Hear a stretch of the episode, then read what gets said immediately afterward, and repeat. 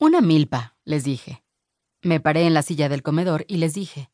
Maíz, frijol y calabaza junto a la mesa de picnic. Hice un gran círculo con las manos. Triunfal, proclamé. Como nuestros antepasados.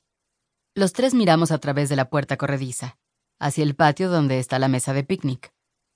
Antaño la mesa se doblaba y podía transportarse. Las dos bancas de los lados se le metían debajo, como patas retráctiles de tortuga, y el todo se convertía en un maletín de aluminio. Pero ya no, ya no se dobla y ya no la llevamos a los parques.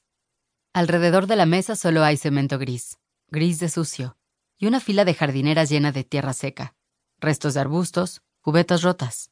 Es un patio urbano, incoloro. Si ves algo verde es musgo lo que ves. Si rojo, será algo oxidado. Y hierbas de olor, les dije. Perejil, cilantro, tomatillo, chile para la salsa verde que hace papá cuando hay visitas.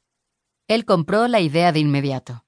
¿Podría también plantar uno de esos jitomates deformes que comió en la gira por California? preguntó. Pero mamá, la que según dice ama las plantas, no. Mamá se fue a su cuarto antes de que yo me bajara de la silla y solo accedió tres días después al trato. Lo escribimos en una servilleta. Lo firmamos, ligeramente modificado para su confort americano. Una milpa con pasto. Las milpas tienen historia en la privada campanario. No soy la primera en intentarlo. Como sea, ahora es oficial. A cambio de convertir el patio en una milpa jardín, Ana puede no ir al campamento y pasar el verano en casa. Mi propia casa, por cierto. ¿Eso no se llama pagar renta? Habrá quien lo llame así, pero no ellos. No es que sean crueles, es solo que aman los lagos. Mamá creció junto a uno. Le dan nostalgia las libélulas. En la mente de mamá, campamento de verano igual infancia privilegiada. Pero aquí campamento es solo un nombre en código para decir que mis hermanos y yo pasaremos dos meses con su madrastra, la abuela Emma, nadando entre las algas, dándoles de comer piedras a los patos. Mamá entiende la pasión por estas actividades como signo de una constitución sana, como tomar leche o despertarse temprano. Nos crió en una de las ciudades más grandes del mundo, pero no quiere que seamos niños de ciudad, que es exactamente lo que somos. Ella misma lleva aquí 20 años y aún se anuda un pañuelo en la cabeza, como otros expatriados despliegan en la ventana la bandera del país que dejaron. Desarraigada. Es algo que mamá dice de sí misma cuando hay visitas y bebe vino tinto y se le ponen negros la lengua y los dientes. De chiquita, me imaginaba finas raíces saliéndole de los pies, llenando de tierra sus sábanas. Protestante es otra de las cosas que mamá dice de ella misma. Acompaña el término con un gesto preciso, un giro amplio de la muñeca, una suerte de caravana de la mano que sirve tanto para justificarse como para burlarse de ella misma. En nuestra familia el mero gesto significa protestante. Lo usamos entre nosotros, para reírnos de las neurosis particulares de mamá, su obsesión por la puntualidad o por un trabajo bien hecho.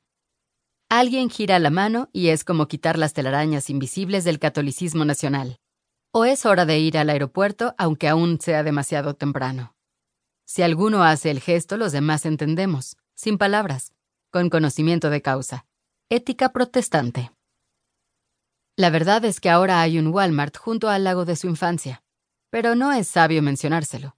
Ni eso ni que ella también podría visitar a Emma. Mamá tiende a olvidar que se desarraigó solita.